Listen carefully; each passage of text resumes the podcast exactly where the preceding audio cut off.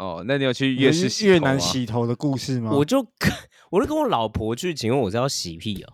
不是越南洗头你可以蠢的啊，你在对啊为什么不能我？知道，但是就是干，你们不能这样讲啊！这种东西就是醉翁之意不在酒啊，对吧？所以啊你、哪有差？你又没办法勃起，不是、啊？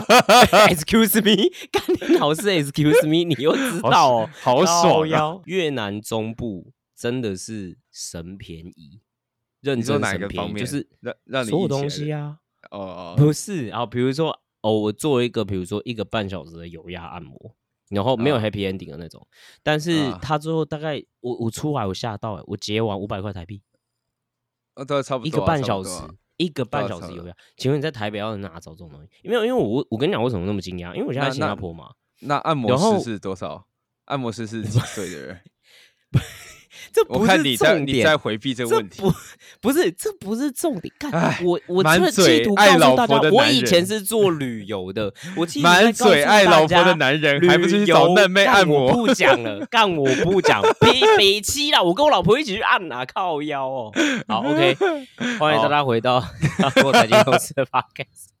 给你又硬又干的财经思维，这一集又是你不懂，你不懂哦。因为我们如果觉得就是我们时事没有什么好蹭的，或没有什么大消息的话，就主要会来做做这种比较教育性质的内容。大概在市场上常常会想说，哦，你这个股价对不对？到底怎么样才合理？然后其实更进一步，其实大家也在问的问题其实是什么呢？就是啊，那其实讲白点，可以延伸到风险资产怎么定价这件事情，对吧？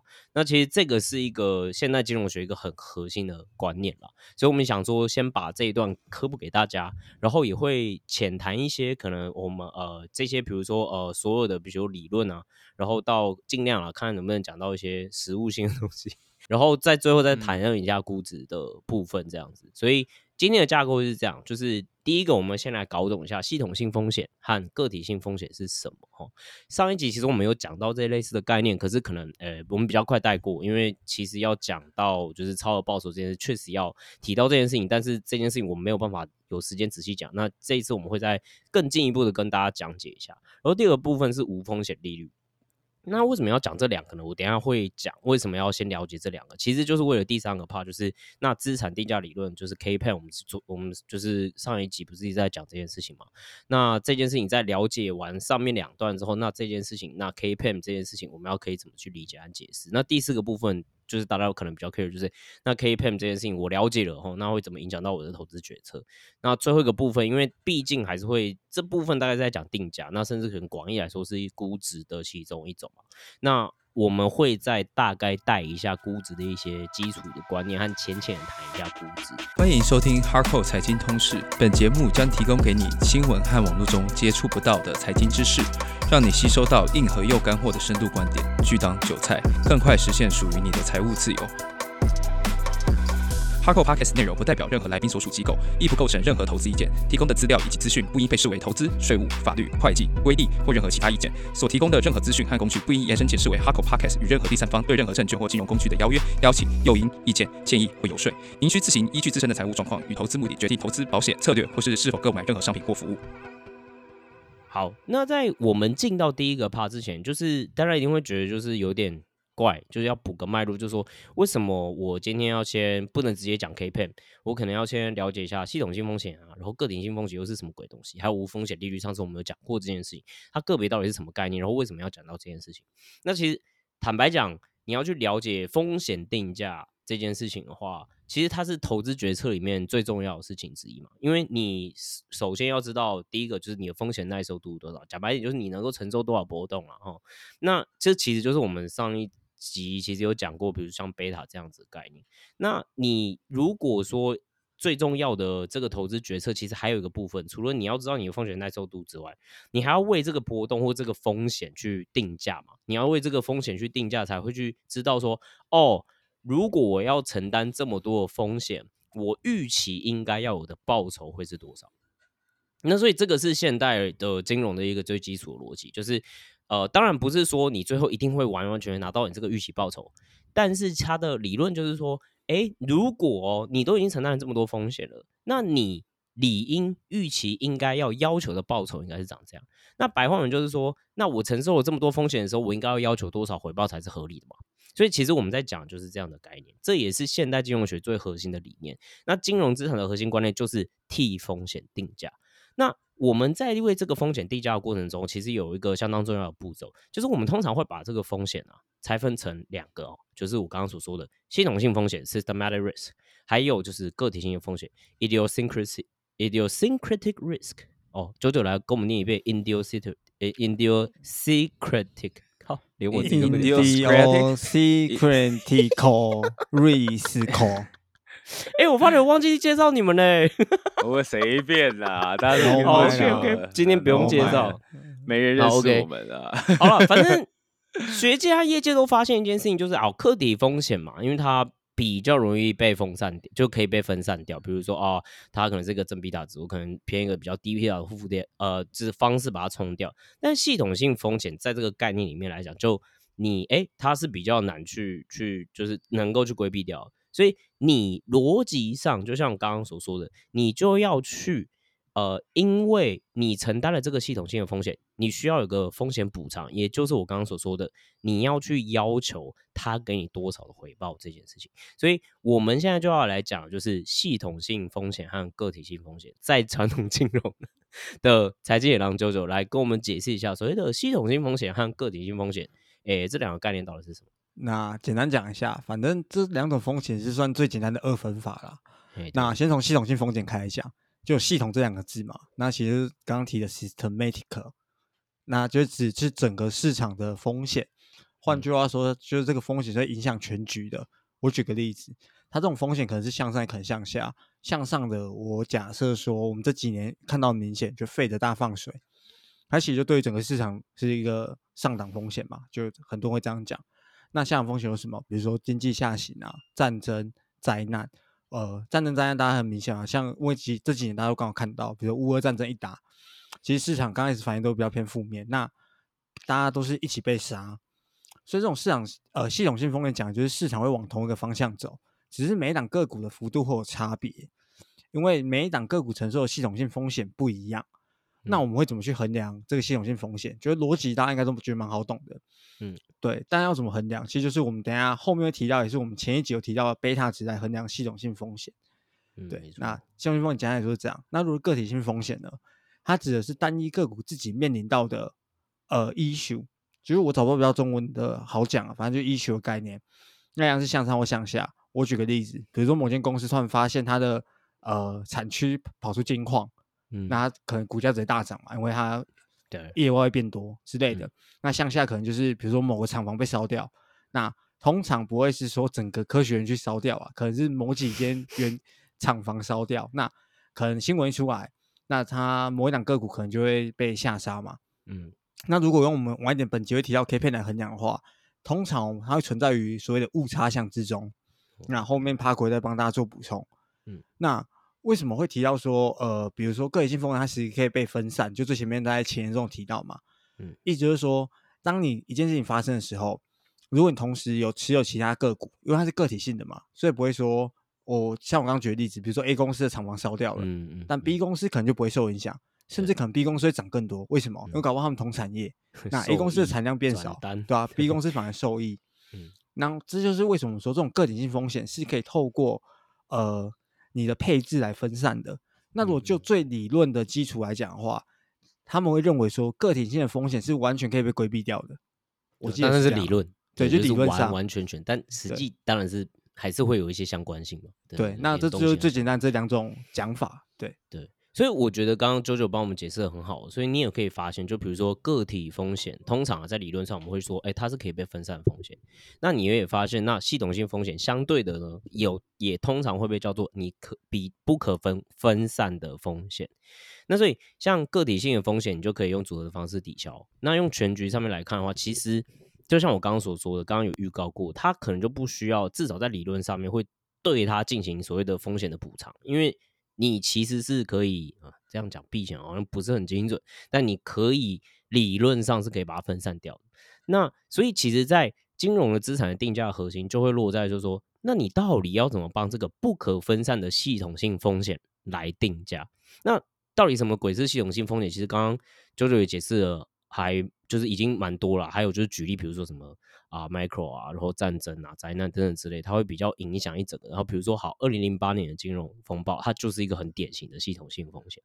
对，那刚刚除了讲这些概念之外啊，其实讲白一点，你今天就是要去找什么一般性的因素去，你今天还是要去想的事情是，那还有刚刚所说的，哎，可能系统性的风险是市场它会一起做这样子的，可能一个联动嘛，就是啊，那你而且没办法规避掉，但你会发现后面，比如说我们不会讲到，我们不是有在第一节的时候讲到因子啊等等之类，为什么这些东西会出现？他讲白一点就是。有一些后面可能理论上，等下帕库也会不会补充啊？好爽，都一直丢给帕库，超爽。然后就事后不理，没有会理哈。哎，我都我在剪，OK。然后好好，对对对，抱歉，讲白一点，抱歉，大哥，对，要帮你剪，嘿，要不然讲，所以讲白一点，他有时候还会去找，哎，有哪一些一般性的因素也代表了系统性的风险。对，那等下我们会去解释。所以你去计算每一个因素的风，然后再去计算，哎，每个因素的这些一般性的系统性的风险，可能有不同的因素。那这些因素要怎么怎么给予它怎么样的价格？其实就是我们后面才会去提到这些，呃，比如说 K P，然后甚至到 farm Fetch，就是我们第一集在讲的东西，其实更好解释和理解的方式，你可以这样去理解它。这样，那到底定价要怎么定呢？其实你会发现，就是。为什么我们下面哦还要去讲无风险利率？因为你会发现一件事情，人类的思考模式还是要有个相对的概念。我比如说跟你讲说，苹果股价现在呃一股一百五十美金，你你不会有个概念，你知道吗？对，那嗯，所以这个时候其实呃好，我们刚刚说嘛，我们就是要为风险做定价，但我们还是要有个基准值。所以我们在这么抽象的逻辑里面，如果我们要再把它数值化，然后还要让人可以去理解它的状况话，逻辑上我们就会去找一个基准值。所以这个时候呢，我们就会再去看一个东西，那那有没有一个东西，或者是有没有一个资产，或者有没有一个状态，它的风险是可以设置成一个零基准值的，让其他的资产可以产生一些可比性的。所以这个就是下一个部分，就是要请九九再帮我们解释，就是所谓的无风险利率又是什么样的观念。对，那先回答刚刚问题，有没有零基准值？哎，还真的有，就是我们常见无风险利率。那其实最常见的例子是什么？其实我们上一集应该有聊到，或者说我们前面的集数可能或多或少都提到，其实政府公债。那政府公债其实有点，我觉得有点广啊。如果你拿一个希腊的公债呢？对啊，希腊公债。所以我们讲的是可能是稳定的地验国家的公债，就大家公认它不会倒的公债。我举个例子，比如说最常见就美国嘛，那这些也是最实物上的例子，就是美国公债是最常被拿来做一个 benchmark 比较的。那美国公债有长短期嘛，所以在时间实物上会依照你的需求不同而定。那逻辑上的话，可能去 match 你的投资尺度。我举个例子，比如说你觉得你这一笔投资可能是就这个风险性投资，你可能是要 hold 五年，嗯，那你这五年的你的 benchmark 你要直接去比的话，你可能说无风险利率是什么？就是五年前的政府公债现在的益有是多少？那你现在去买嘛？所以你五年后你买美国公债，假设没有发生一个什么事情，美国倒了，你确实可以拿到这个 E 哦。那它就变成是一个确定可以拿到，所以就变无风险利率。那为什么它重要？其实我觉得有两个点。第一个点是大家比较好懂的，就是我们刚才在讲，它可以当成一个 benchmark，对，那是最安全也是最简单可以取得报酬，所以才会变成我们在各种定价上，或者甚至说我们实物上有有时候很多人会说，啊，我干嘛不去买公债就好？只有这种概念，就是说这句话其实背景下都是你可以把它当一个 benchmark，因为认为它很安全，很好拿。哎，讲个干哦，就是这有点像是说大家说啊，午餐要吃什么，然后有人就会提出麦当劳，然后他基本上就是零，就是 大家可能都不会想哦，不要干，不要吃麦当劳，然后就开始提议，是这个意思吗？好像不是，有点像又有点不像。对，有点像。你讲的行为像是我以前常做的行为。我以前被问午餐要吃什么，麦味登，麦登啊，不要，我自己去买。OK，没有，好。那第二件事情，我觉得是比较 tricky。那我相信我们听众可能有些读财工背景的，嗯，那其实它本身也不是无风险利率的概念，是无风险的概念。因为我们很多的衍生性金融产品，就比如说常见到什么期期货选择权啊，然后很多包装式的产品，其实我们之前有一集专门在干这些东西，大家可以回去听。那它们定价上的数理逻辑，其实会透过叫无风险测度的概念来推论。那其实跟测度论有关系，什么 P measure、Q measure。通常我们会转到无风险测度里面，把它推完之后，然后再把它推回来正常测度下取得定价公式。然后不要现在问我说怎么推，我已经忘光了。但我以前学蛮多的，对，就是它用在数理模型无风险的概念其实非常重要。那为什么想提这件事情？就是不管是我们最基本的一种概念性，或者说我们真的实物上会碰到的产品，它其实背后很大的一个一个 foundation，都是所谓的无风险或无风险利率的概念。嗯，对嗯，没错没错。所以我觉得在了解我们刚刚有说嘛，就是我们很快速的带过系统性风险是什么，哦，个体风险是什么，还有无风险利率，那大家很自然就会开始就要想问嘛，就是说，那我知道这些概念之后，啊，我要怎么去计算风险的定价？所以我们刚刚讲过，就是系统性风险哦，或者就是这个资产和市场波动相关的部分去定价。这其实这个我们在第一集有讲过嘛，大家就问说，嗯，那贝塔是啥小？其实那个呃逻辑上，在原本的理论上面来说，它这个系数，那它的系数代表是什么？就是你跟所谓的市场组合，就是哎，所它的假设的理论是什么？就是哎，我假设这市场所有的就是风险呃资产全部在一起的时候，然后呃，它会它会有个数值嘛，对吧？然后贝塔就有点像它的系数，那就是它怎么去跟着它去动这件事情。所以这个是它最最基本的一个框架和逻辑。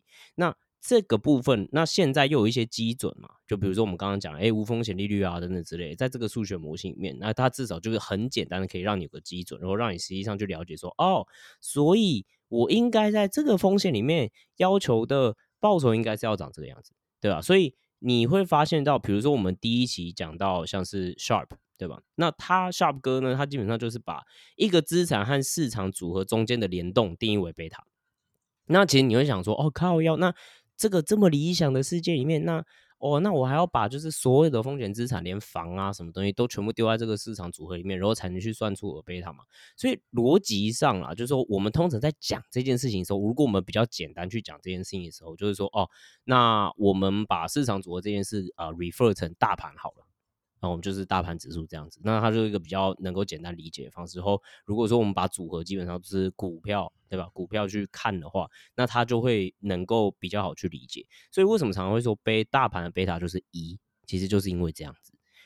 K pen 现在就是要来告诉我们说，哦，那你套了贝塔之后，对吧？就是我们刚刚所说的，那你自己有自己的贝塔，你这个头组可能有自己的贝塔，那你最后这套出来的话，那这一个头组应该有报酬，应该是多少，或去预期要有多少这样子的报酬？那你会发现，我们之前所说的超额报酬啊，其实就是去你现在实际的报酬去减掉最简单的这个，就是最后算出来这个，呃，就 K pen 算出来的这个报酬。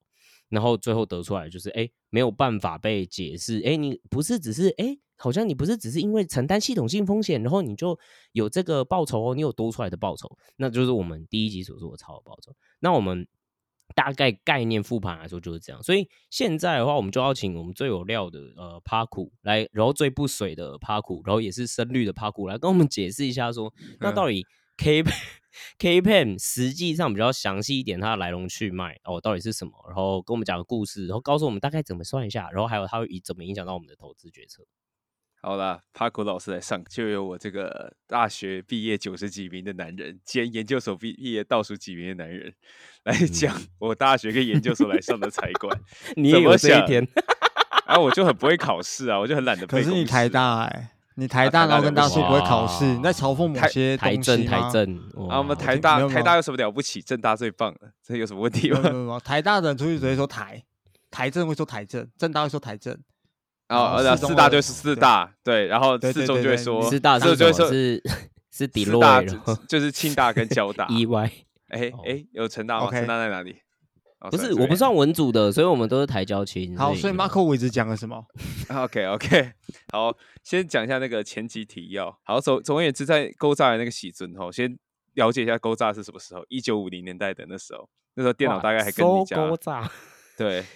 那个时候你电脑大概还跟房间一样大，七十年前，七十年前连二进位的电脑有没有我都还不太记得嘞。反正就是，哎，现在真的是细思极恐哎！你想想看，其实第一只 iPhone 二零零九年才出来，它才没十十年出头而已，十三年了，我好老，好对啊，你你看就是哦，其实没那么远，可是你又看了就哦，觉得自己好老。Anyway，不好意思打断你继续。对，好，however，就是那个时候的电脑都还在跟真空管一样大，就是他们都是由真空管组成的，然后就放在一个房间里面，然后会有虫飞到上面就卡住，然后电脑就坏掉，然后就发现哎有一只虫在这里，这就 bug 的原来。好，这边你可不可以讲一下到底妈的高杯？好，Harry 到底讲了什么？好，等一下我先讲完嘛。所以我的想的其实时代背景是那个时候很多的文件，其实所谓的股票交易文件全部都是纸上进行。那时候都很多都靠营业员的手写。那这个背景到底讲干嘛？就代表说那个时候的数理工具跟运算能力其实是相当有限的。对，这第一点哈，都相关有限，就代表说我们不可能用什么 machine learning 啊，用什么最佳化方式去算一大堆很难的东西，因为那是不可能的，没有电脑可以算。这是第一件事情。第二件事情就是说，那个时候即便他给你一堆人，给你所有的数据，他真的从交易所搬来那么多数据，每一张的成交单，其实你也不知道你到底是怎么去评价。那个时候大家没有疯，大家会知道说，哦，股票会跌很恐怖，但是你说，哎，那多少叫恐怖？怎样叫恐怖？赚的我赚一百 percent 跌五十 percent 算不算恐怖？没有人可以跟你讲出是为什么，没有人讲得出来。大家就说，大家的那个时候最常的就是跟现在分析师一样，就说哦，我觉得十只会就是会最棒，会弄得很好。或者是九九常说的哦，因为 sentiment change。对，然后你买了以后，然后跌了就说，然后输了就说，我有让你赔吗？我有让你赔吗？没有在赚钱，你只是少赚而已啊。对啊，请你退群，请你退群，就把他从俱乐部赶出去这样子。对，好，综合上述的想法哈，这第一个就是数学工具的。效率还没那么高。第二就是也没有人知道怎么做这些事情，所以综合以上，其实就大家就一直很想要找出一个可不可以不要用太难的数学运算的这复杂度不要那么高，然后又可以给出一个所谓的风险跟报酬的架构。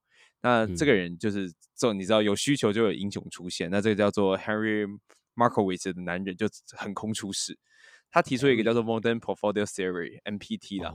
其实他发明架构是什么？他发明架构其实就是 mean variance portfolio。什么是 mean variance 呢？就是平均数，variance 就是变异数。这两个其实一个是什么？平均很简单嘛，全部加起来除以就是个数。那 variance 就是说，那我的这个就是平呃对，就是 x 平方减掉平均，然后开的期望值这样子。那平方的期望值这样子。那这件事情呢，其实很简单。老实讲，真的很简单。命你小学就会算，variance 你高中就会算。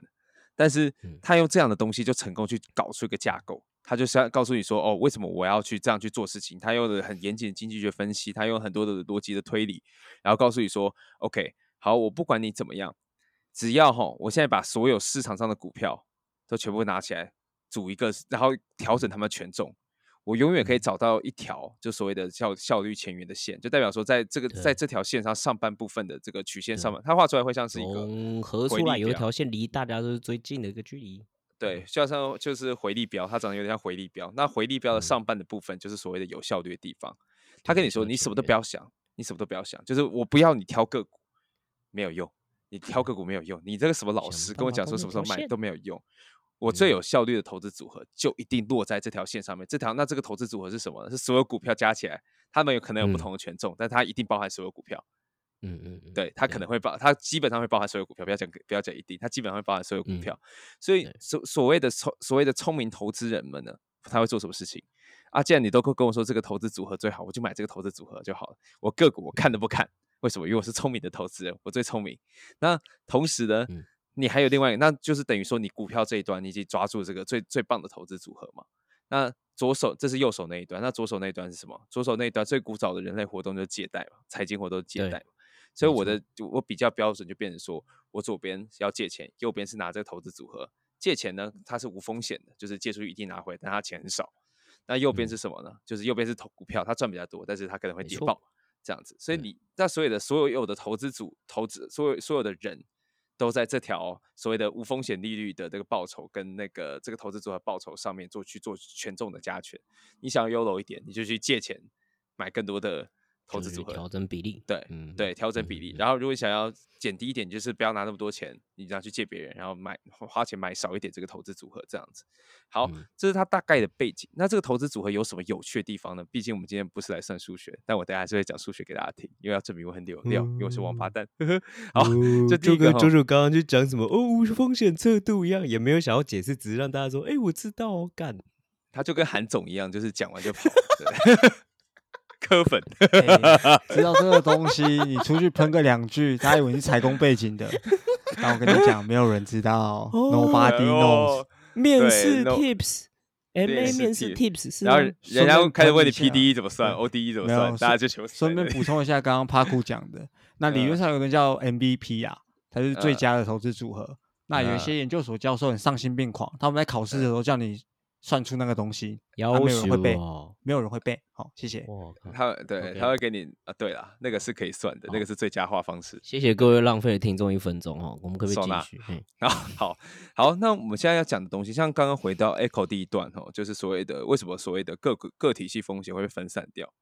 对，在 Mean Variance 架构里面，所有的个体的风险，就个体的变异数，都会在随着你这这个权重越来越小，越来越小，它会成为它会 exponent，它会是二次方的下降。均值化掉，对，例如是二分之一，对，它的权重是二分之一，它的 variance 这这个 variance 这个个股的波动，在这个投资组合里面占的波动比率就变四分之一，那嗯十嗯分之一就变一百分之一，所以基本上这在数学来说，你把 n 推到无限大的时候，它这个东西就消失掉。对，那嗯实际上来嗯说，这个东投组超过这个数字大概超过二十个，这个投资组合里面股票超过二十档，就已经超级的明显了。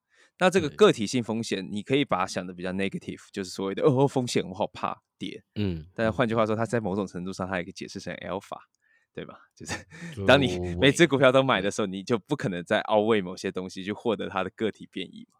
所以这个 alpha 呢，不管是正的或负的，在这样的架构下面，它全部都会分散到变成零。那有人就会问说：啊干，那每个那每个股票的风险都分散为零，那这个投资组合为什么还会有风险？那到那到底是什么？诶就是系统性风哎、险物理系啊，物理系，物理系。啊，所以系统性风险的数学是什么？啊巴特啊系统 科，哎，你就物理系讲这个什么意思啊？物理系支持啊。好，没事啊。不是什么意思啊？为什 么我突然被电哪干？爽啊！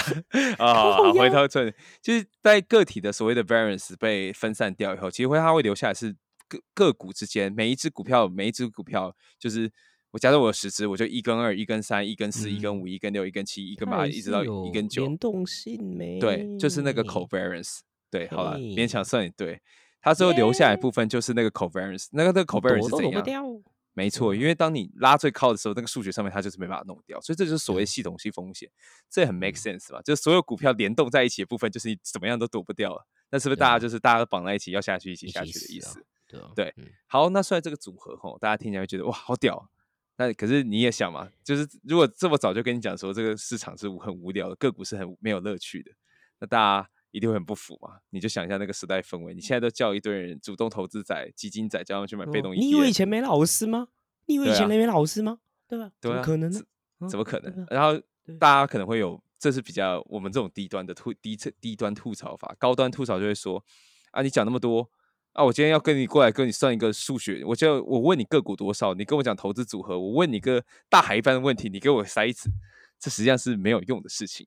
对，所以因为嗯这个组合它其实没办法跟你讲说个股报酬到底应该是多少，到底是应该是多少。那这里经济学家很讨厌，就是人家问你说报酬是多少，那另外一个 Tobin 就是说这个人叫 Tobin，应该是 Tobin Q 的那个 Tobin 的，他就嗯过来跟你说，我跟你讲，没有人要个股啦，我用数学证明你，就是我已经用数学证明说，就大家都只想这要这个投资组合，只想要用这个投资组合跟无风险利率去做配置，其他个股都不想买。啊，我问你，诶，你跟我答 B 啊，我就想要，你就跟我说我不想要，因为你不是理性投资人。所以实际上来说，你会觉得干这群人杠精，根本就是讲话没有交集点。对，我问你说什么烤肉，你跟我说吃吃沙西米比较好啦，那我就说我就想吃烤肉啊沙。西米比较健康嘛？对，我就是沙西西米比较健康。对，你为什么吃沙西米？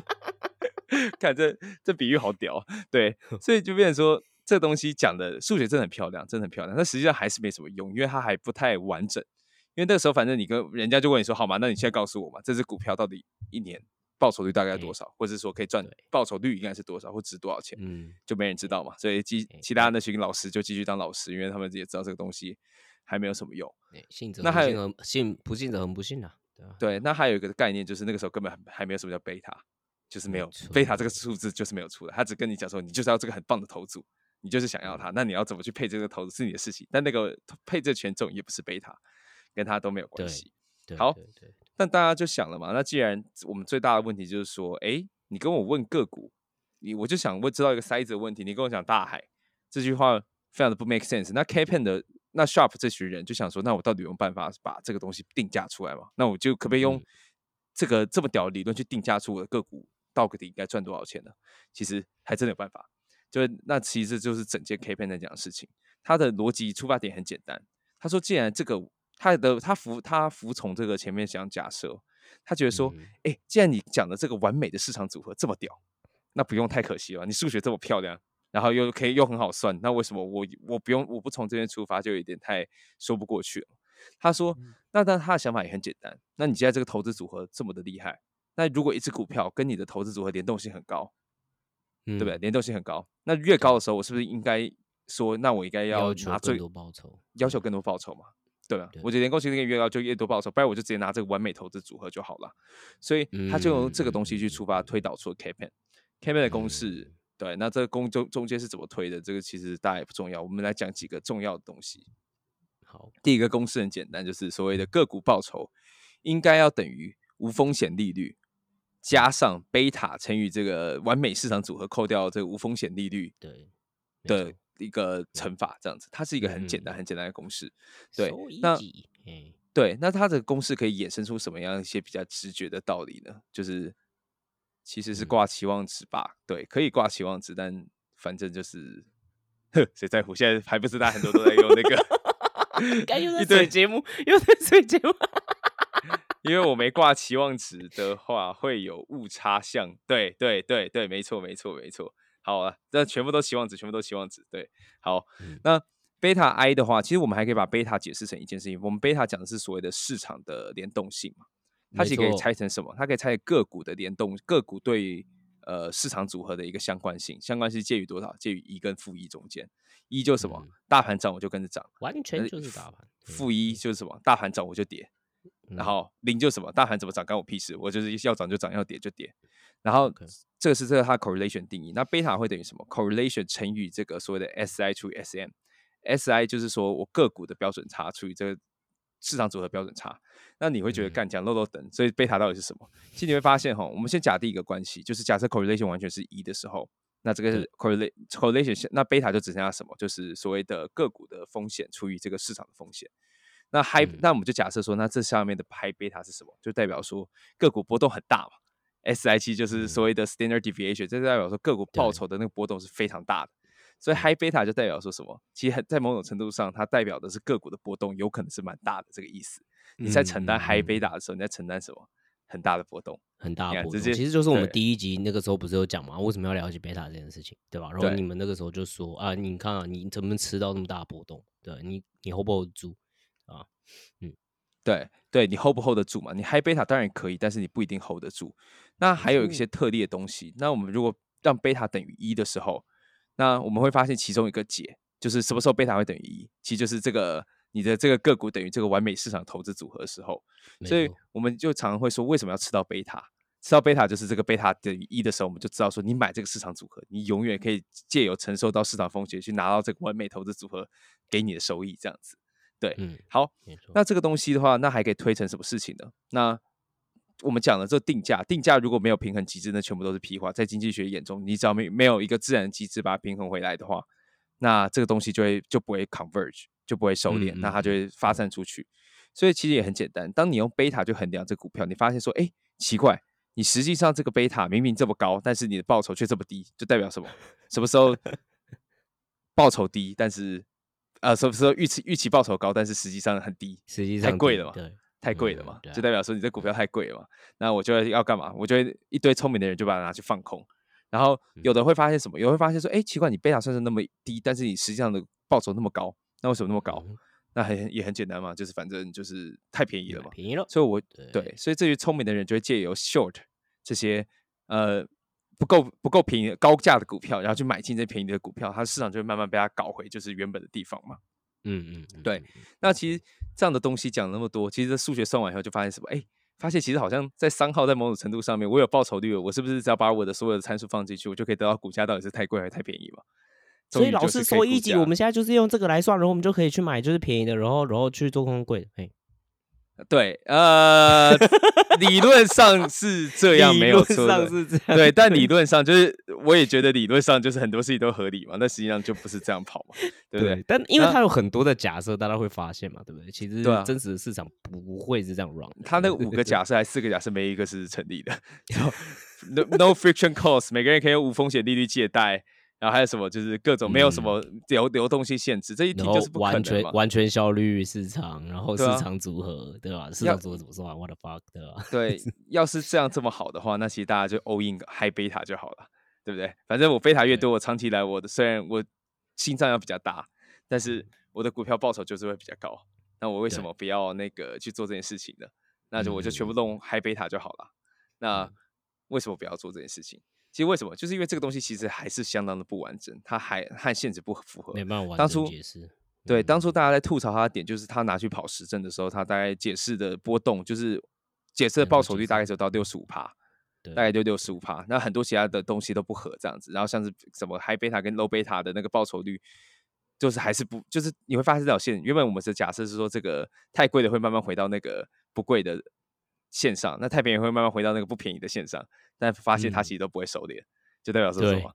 你要 argue 是现实错嘛？那这是什么？太自太自傲了，你是不肯接受嗯现实，跟老师一样，卖错了就不肯回头这样子。我的策略不一样，对，对，我的策略不一样，请你退群。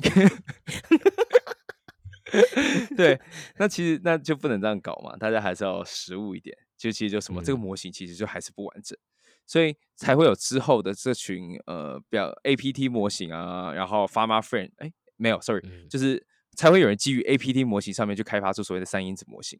跟或然后就这个人其实就是发 Pharma French 嘛，这个模型就是嗯 Pharma 嗯 French、嗯那五因子模型来解释这个报酬差异，这样子。对啊，对，所以其实前面啊，你我我们不是讲到说市场组合就代表系统性风险嘛？所以我们通常啦会把贝塔这件事情通常会解释成，或者是刚刚帕古所说的啦，in general 就说，哎，你可以解释的这六十五趴，我们会讲就是一个市场因子。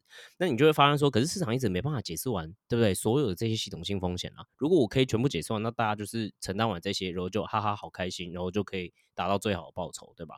所以这个没有办法解释不了，一定是有造成一些特定的因素，或者是你操作了一些策略，然后可以长期高于市场的报酬。我举个例子来讲，就是在这个之前，你确实在一有一段时间，比如说你在呃，你可以买，就比如说规模。你就发现说，哎，如果我去都做多规模小的，然后去做空规模大的，然后最后你会发现这个策略其实很长期了。但那个时候在回测的时候，会发现说，哎，这个策略很长期是可以是高于就是呃 K pen 去算出来的东西的。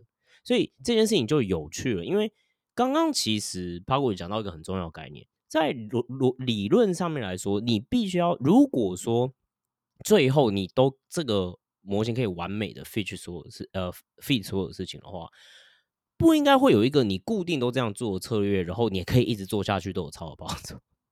它应该要回归到你可以去解释的范围的贝塔嘛，逻辑上是这样，所以也才会就是最后还会有人再去研究说，哎，还是说确实还有哦其他的这些所谓的在这个系统性风险，还有除了市场因子以外的其他因素。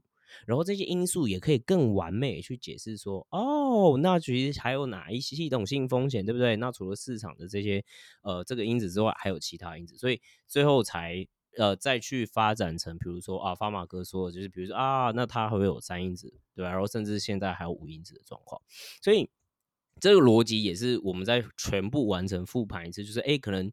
第一集你觉得听的比较辛苦，但是其实它整体来说就是资呃，比如说风险和资本定价这件事情最完整的、最初阶的一些简单的解释，大概就是这样了。所以这也其实解释了所谓的因子到底是什么。就是如果大家这一段全部都听得懂的话，对吧那 Paku K I Pen 给我嗯们第四个 part 最重要了，嗯就是嗯我们都了解那么多，那 K Pen 会怎么影响到我们的投资决策？所以我就是直接掏这个算哦。你说 K Pen 不用哈，我就用三因子模型、五因子模型这样算下去，然后看什么 fair value 啊，包括它应该要有价格是多少，然后或者是哎它应该有报酬是这样子，然后来决定我投资决策，是吗？好，我给你四个字，好不好？嗯四字真言：买大盘，赞。其实，对，那那这里是 K 傻贝贝靠 K 贝贝靠腰的原因呢、就是其实就是当我们讲解释力比较不高的时候，大家就要有一个警觉。分钟，对，嗯就警警觉性就要高一点，就是说解释能力低，就代表说它其实在很大部分在预测个股报酬上面是不准的。所以如果你造成 Capen 的这个模型去预测报酬，你会很 frustrated，你会觉得啊，干这个这个这个不准，那个不准，这个不，然后每天在调整的时候都很默契，然后一大堆前提，啊对，一大堆前提假设，然后你就要去找别的事情这样子。那我还不如觉得，那你就遵从我们的 Marco 呃什么看我忘记这个伟大的男男人叫什么名字，Markowitz 的这个模型，呃他已经告诉你对，他已经告诉你说，这个世界上就是有一个这么 perfect 的完美的投资组合。那这个完美投嗯资组合在现实当中最接近的、最可以最趋近的，大概就是大盘 ETF。那你干嘛嗯不拿这个大盘 ETF 呢？那你这什么都不用懂，你就是闭着眼睛傻傻的定期定额，这也是无也是一种幸福嘛，对不对？那嗯就会有人说，哎，那奇怪，哎，那帕果你不都跟我说都还有其他因子了吗？那为什么不能去买因子就好了？对啊，对啊，好好，我先把所有因子买起来，对不对？我也很很不错啊，对啊，然后而且你看，现在不是还有什么很多低波动因子啊、盈利品质嗯因子啊，还有什么七几个因子？你为什么不叫我去买七因子投资？你是不是在藏招？怕苦吃好吃系统性风险，对对对，OK，其实原因很简单，因子在这种大家都说三因子跟五因子，那你会为什么就没有什么七十六因子啊、九十二因子啊？为什么没有这种东西？为什么经典就是三因子跟五因子？其实因子在做研究的时候，很常被人家批评是因子动物园，因为在跑这种所谓的 data 的时候，所有有学过理工人都知道，你要 overfitting 是一件非常非常非常简单的事情。你真的嗯要找，你可能 奈及利亚的天气都可以做出一个因子来，它的关联性都可能高到对，然后你就可以去瞎掰一个经济解释，是说哦，可能因为奈及利亚代表了非洲大非洲的战乱程度什么之类，你就会去凹一个经济解释。但是这种因子，只要是透过这种类似你自己讲你自己说服不了你自己的机制产生的，很大程度上都是所谓 data mining 弄来的，就是反正我就找 data 嘛，就是反正嗯 data 那么多，我终于给会抽到，抽到以后帮让你瞎掰一个，我就说它是一个因子，所以就被人家说是因子动物园。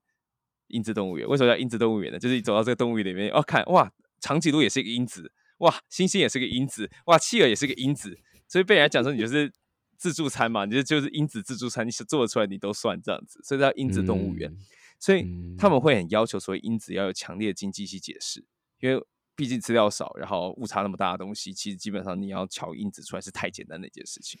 对，好，所以假设三号你真的想办法找出了这些所谓没有失效的长期因子，像最像价值因子在过去十年就失效嘛，你要扛过这十年。对，嗯假设你先假设你的，所以因子本身其实是一种信仰，在某种程度上很大程度是一个信仰。你要赌这个在过去二十年、三十年很 work 的因子，在未来也可以继续 work。那其中一个因子叫价值因子嘛，那价值因子在过去十年你就像白痴一样，对 对你以你以为很赚，但其实你在扛的时候，你在它在落后的时候，其实那都是你扛的风险。对对所以你不知道什么时候会跑到回归啊，你 爆到对死，对你有可能就是十年、二十年都没有。如果你去看因子投资，就是我们之前推的一本书，你会发现说它里面的讲的胜率比，胜率比是说什么，在一定年限内报酬超过大盘的几率。就算你报到二十年，你的因子投资的胜率才终于到九十趴，其他五年、嗯十年都有机都是有机会，还不小的机会是会落后的。所以你当你在因子嗯投资，如果你真的不想买大盘，你想要尝试因子投资的话，那你可能就要有觉悟，说你这个东西会 laggy 非常的多年，然后终于在某一天终于开花对结果。所以那时候的投就资几率，对了。对，跟你要有一个结构性的，的 thesis 啦，对吧？啊然后你要你要去 stick to 这样子的 thesis 去解释这件事情。我举个例，子嘛，我举个例子嘛，你买大盘的时候，你就知道大盘永远不会输，你的那个抱得很稳嘛。那我嗯你然后你现在抱着因子抱了五年，发现落后大盘，因为想五年前有个击败人在跟你讲说，干因子可能会失效，因子可能会失效，你的信仰值会被刷刷刷往下掉，你的 sen 值就掉光了嘛，对不对？那你可能又觉得说啊，搞不好就真的价值股就已经没救了。那在这一刻放弃的时候，你就已经全部都输掉了。对，这就是你要嗯有的觉悟。这样子，如果讲的直白一点的话，对，就是其实我觉得讲回来哦，就是所有的观念来说，其实讲白一点就是，好，你你如果嘛，就是说贝塔为一，对吧？然后呃这样的逻辑，你其实是比较心理层面和操作实务上面是比较容易去 stick to 的。因为我我在上一集不是有分享一段，就是说，哎、你今天要去看，就是说，那到底报报大盘这件事情也有一些心理的数据，然后给你们做参考啊等等之类。我我我还是一样嘛，我愿意承认说波动其实蛮大。呃，股票作为一个资产，其实波动真的是蛮大的。但就像我们为什么要一直去解释这些东西，原因就是这样，就是哎、诶但你看我们讲回来，我们其实就在跟你讲一件事情，就是啊，其实这边真的就是有一个还蛮好的 solution，然后你也了解完这所有东西之后，你会发现说，哦，第一这很难，第二哦好，那如果我拿着的话，至少我可以有这个东西，何乐而不为？然后第三，我之前分享过的数据，你直接拿着，基本上你还是会赢大部分的投资。呵呵，所以所以其实其实我 觉得，对我觉得这是第一个，就是说你真的了解完这一段了之后，OK，你你知道 OK，好，你理论都听完了哈，你大概了解这这，我觉得这给你最重要的启示之一啊。然后第二个其实是，那不然你也自己去算一下你投资的贝塔嘛，对，或者是你要去买一个个股之后看一下它的贝塔，因为你其实也要衡量一下你自己 hold 不 hold 住嘛。其实我们就常常在讲投资决策两件事情，一个事情是你要先衡量你的风险的承担的耐受度。人都会有风险趋避的这种呃这种这种趋趋向，那什么意思？就是今天赚的时候很爽，但是痛的时候很痛，而且痛的时候会比爽的程度还要痛。你不管你是什么模，你不管你是什么样的，就是那叫什么呃规模，就你你比如说啊，你丢了十块，和你赚了十块，那个丢了十块的痛觉是比赚了十块的爽度还要大的。所以你不要去高估一件事，就是你真的去看一下，哦，你自己的贝塔，你今天这件事情好三。哦，你可能没办法想象，你就你就随便套嘛，就是好，比如说无风险利率，你就套一个现在目前十年期公债利率，对吧？然后你再套一下这些等等之类，你就看一下你到底能不能去接受这样的报酬的波动。那我觉得啦，大部分其实我说真的，你要到你如果二零二二年这种，比如说啊那种下六十帕这种你 hold 不住，然后你还去笑那种 crypto 仔的话，就是你你没有发觉你自己拿贝塔是三到四，就是 I mean like dude。就所以，我觉得只是给你一个意识，你懂吗？你今天终于有个量杯，它可能不完美，但至少这个逻辑和这个概念是可以 OK 的。所以你今天去看这件事情的时候，至少你最基本是，你还是有一个方法可以去，至少让你有意识和有方法去知道说，哦，我其实在扛这么大的波动性，然后你扛不扛得住，这就是下一个问题，对吧？所以这个这个很重要的观念了。那。下面我觉得我们差不多讲完啦，哦耶，我们讲完了 K P M，然后耶，好，那所以就是哎，刚刚又说了嘛，好像也没有讲到这件事情，我们好像就是嘴炮带过去。那我就问啊，我就再问一次啊，就是很尖锐再问一次，那我我就不能用 K P M 或者是哦，我用三因子、五因子来算一个合理的股价嘛？我不能用这种方式来决策说哦，这些是被低估，这些被高估嘛？然后这跟估值又有什么样的关系？舅舅老师。没有，呃，我补充一下刚刚那个 K 片的启示好了。其实刚刚帕古提到英姿动物园，但我要证明一下，在我在某些业界里面，我们称叫 Smart Beta，对，你不要用 英姿动物园，不是，所以 Smart Beta 这个字就是这样来，大家理解吗？这个 Beta 对吧？聪明的贝塔，对？对对对对，管理费很高的贝塔，很聪明哦，是三，对。我从英子动物里面抓三四只，就可以再开一个马戏团，然后就可以拿去卖给猴子。对，你就是那只猴子。这几个因子加起来的贝塔是什么？OK 啊，OK 好，那开讲下估值。其实估值这到底是什么？其实我觉得我们像 Leo 刚刚前面提一个例子嘛，就比如说 Apple，它现在假设股价一百五，它贵还是便宜？不知道。好啊，如果你算成台币，一股四千五，感觉超贵耶。台积电也才六百，其实感觉很贵。对，但你又这样去想贵不贵，其实很怪，因为其实股价反映的其实是背后是所谓的估值。那估值到底是什么？如果以股票而言，我们最常见的包含什么？P E 就本益比，P B 什么呃本净比，然后什么 E B 除以 sales 啊，E B 除以 B 价等等。那这些大家有兴趣自己去 Google，老师当成回家作业，看大家知道怎么算。等下只会讲，等下只会讲 P E，那会根据不同情况采用不同的估值方法。那其实没有绝对对或错。就是我之前讲这句话嘛，赚钱就对了，所以 你要用什么方法来估值都是你的方法。所以我们常看到同一只股票，大家对它的估值方法都不一样，那甚至同一个估值方法也会不一样，就是得到结果不太一样。好，那为什么会这样？那我们先讲估值的一个很大的概念，叫绝对估值跟相对估值。那先从绝对估值开始讲，绝对估值它其实就跟我们在看那个价格很像。如果我们拿最常见的 P E 来看，那 P E 的公式怎么算？它是用 price 除以它 forward EPS，那 forward 多久看你自己去想，你要 forward 半年、forward 一年、forward 两年、forward 三年都可以，就看你自己去想这件事情。我补充一下，所谓 forward 就有点像是它，假设啊，我们通常是 forward 十二个月后，就是大概一年后，那他是说啊，那那个时候我估算那个时候的 EPS 是多少，就是给小白一个补充。对，所以假如我 PE 算出来是十好了，代表我现在愿意花十块钱去买未来一块的 EPS。那这未来多久？刚刚讲了嘛，就看 forward 多久，大家可以去想一下这公式怎么出来的。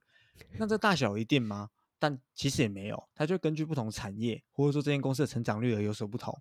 嗯，所以有一些东西它现在看起来很贵，假设它 P/E 算出来五十倍好了，但是市场还是一直买，让它一直涨上去，那它是真的很贵吗？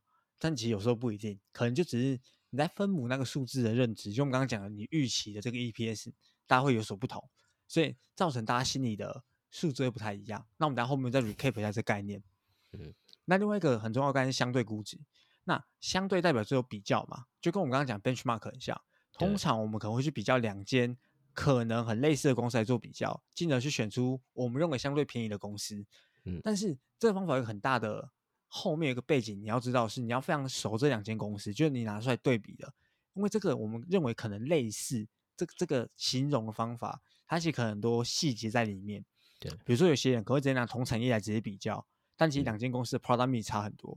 对我举个例子，如果拿比较小白的说法好了，好，我现在想买半导体，所以我拿台积电去比联发科，嗯，但都是新闻出现的半导体公司啊，为什么不能直接对比？哦，感觉台积电很便宜，那我是一直买台积电就好了，就这样，这个这个想法大家可以想一下。我举这个例子，我觉得算蛮直觉，而且对也是很常出现的一个例子，因为都是新闻上会提到的。但如果你没有去深究说，它可能子产业不一样，它的营收来源不一样，然后它可能两间公司的成长率差很多，结果你可能比一比比一个便宜的，结果你是买到一个乐色，也有可能，嗯就是真有趣啊。那最后一个我觉得最重要提的，就是我这边简单讲而已，大家笑什么？对，先就是简单嘛，先简单。为什么估值重要？对啊，啊你讲来讲去啊，就是也都没答案，啊，不然现在是要没有中小，哎估值它给你一个概念，是你最直觉可以直接去看一间公司现在被交易在什么水准，没错，而不是看那个绝对金额。比如说 Apple，假设它二十倍，然后它搞不好它绝对金额是九千，然后我我举例而已。所以你会说九千美很贵吗？但二十倍听起来好像也还好，就是它是一种你要用估值的概念来想才对，因为你我们在股票市场上看到那个价格，通常会跟它发行的嗯股数有关系啊。对所以有些东西会被稀释到很低，但其实它可能也很赚钱，只要被吸到很低。所以很多人可能会直接看这个股价的绝对数贵当成贵不贵。我们常见的例子就是有一派人专门买鸡蛋水饺股，就鸡蛋水饺股真的很便宜吗？其实我我也不敢保证，大家可能一股真的只要十块台币，所以你买一张可能就一万，那真的很很便宜吗？就是应该要用估值的概念来看。嗯，那这边好背后有一个最大的、最有趣的东西，在分母的财务预估。因为我们刚刚讲的每个估值方法，你的分母都应该要用预估未来的数字，这就很有趣哦。这就会变成说，大家看到的估值都不一样。假设我觉得现在台积电十倍，可是可能在利友眼里它只有七倍，因为利友的 EPS 估比我高。那搞不在嗯 Paco 眼里二十倍，他觉得 EPS 不可能那么高啊，所以他在他嗯算出来是二十倍。所以变成大家在做决策的时候，会根据自己的财务预估去看。那如果我们一般人最常做的事情是什么？我们会直接去看所谓的市场共识，就是现嗯在市场上，因为卖方会出报告嘛，投对顾会出一些投资研究报告，然后上面都有一个金额嘛。那所谓市场公司，就只是把你可以抓到的所有报告的金额，把它做一个 mean，就是做一个平均值。对，所以很多时候我们看到一个情况，比如说一间公司它出来开财财报开的很好，或者讲的很好，所以它直接盘后或是盘前直接大涨。那如果你又拿这个市场公司的数字来算，你会发现，哎，它估值突然变超贵耶，但其实嗯它可能真的没有很贵，只是因为你看到那个数字还没有还没有被调整，但在市嗯场上真的有钱有部位的买方，他们在财报季开财报一开完已经算他有完了，他自己的算法，他已经算对他们就一个算法，搞不好他们盈盈余数字已经上调了。对，所以搞不好你在一个东西涨二十趴之后，它写估值搞不好跟你前一天一模一样。我在买嗯方心里，只是因为卖方可能还没调整，所以用市场预估看起来 会会觉得它很贵对。但这边有个细节，我觉得下次再聊估值可以跟大家继续聊，就是说买卖方他们在市场上的差异，或者说我们要怎么去解读所谓的市场共识这个数字，这我觉得是一个蛮大的课题啊。那今天就是稍微带一下，那之后再跟大家聊，这样。没错。哎、我我有问题，我有问题，我有问题，我我有问题问问九九。那你觉得估值要怎么应用在 K pen 或者 K pen 跟估值的关系是什么？研究所问题 Let's go。，Let's，go。我刚刚其实有问这一题，你知道吗？然后九九嗯就直接啊，然后就说那估值到底是什么？好，我们讲另外一件事情好了。嗯假设股票有人叫股利，所嗯以有一个值嗯叫做我们把 P E 导过来，叫 E 除以 P，对，它其实可以想成这张股票的 yield。报酬率对嘛，对不对？你可以想这张股票的报酬率。用那其实这个报酬率你就可以 用对应去 K 算 pen，对，嗯你可以去嗯对应 K pen 那个公式。那对你你我我就大概讲到这边，大家去想一下，就是你先把 P 打过来，哎哎哎，你 你不准再跟我叫别人想，你你现在跟我讲，你你大便给我大一半，哪有这种事情都要被夹断夹夹断？对啊，不然这样讲好你这样有内置人情何以堪？好，对我 K 对片算出来，假设我的我的预期报酬高是五趴，嗯但我的 P 一我把它变导数嘛，假如我 P 一买是二十，我现在把它导嗯过来变二十嗯分之一，也是五趴。哎，嗯某种程度上，我自己啊，我这边也是讲的，我就我我讲不完全对啊，这是很概念性的东西。嗯这两个都五趴，所以你要说它有比较偏贵还是偏便宜吗？就是它这个 P E 是合理的吗？就我觉得其实可以从这个角度去想，比如说，嗯嗯不然我们从那个从最上面出发下来，你 K 面算出来它应该是十趴，结果你看它现在 P E 比十倍还要贵，嗯嗯那就是其实违反我们刚刚讲那个倒过来的逻辑嘛。嗯嗯所以它是就是真的偏贵，还是它真的偏便宜？就是我觉得我自己想到连接性是这样，可是它是很概念式的连接性。因为讲难听一点，K 片它只是给你很很大的概念，真的会算对吗？呃，我觉得那个误差项跟预期报酬这件事情很像。非常好。预期报酬这件事情后面藏一个很大的逻辑，就是预期假设你吧预期报酬是五十趴，你可能今年赚一趴，明年赚九九趴，对啊，嗯那你要算完全 match 吗？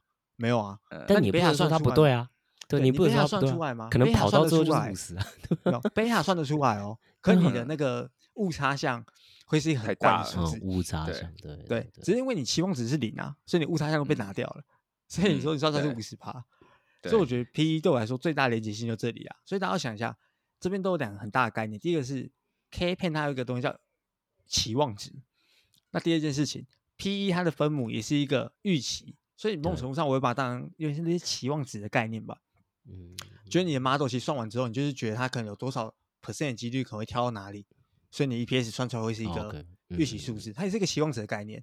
所以其实好预期这件事情又可以聊很多啊，因为经济学家要提一堆预期的假说。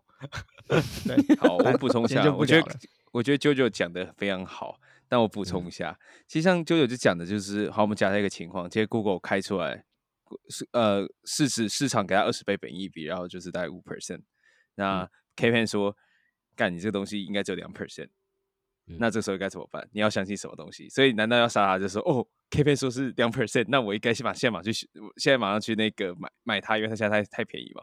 还是 K Pen 说它十 percent，只有五 percent，所以我马上去秀它。其实这件事都不对，就像就像就是讲的，这个误差项实在是太高了。当时为了让这个模型好算，他们取了期望值去把，嗯然后又假设那个误差平均是零，这件事本身就是嗯有点强人所难。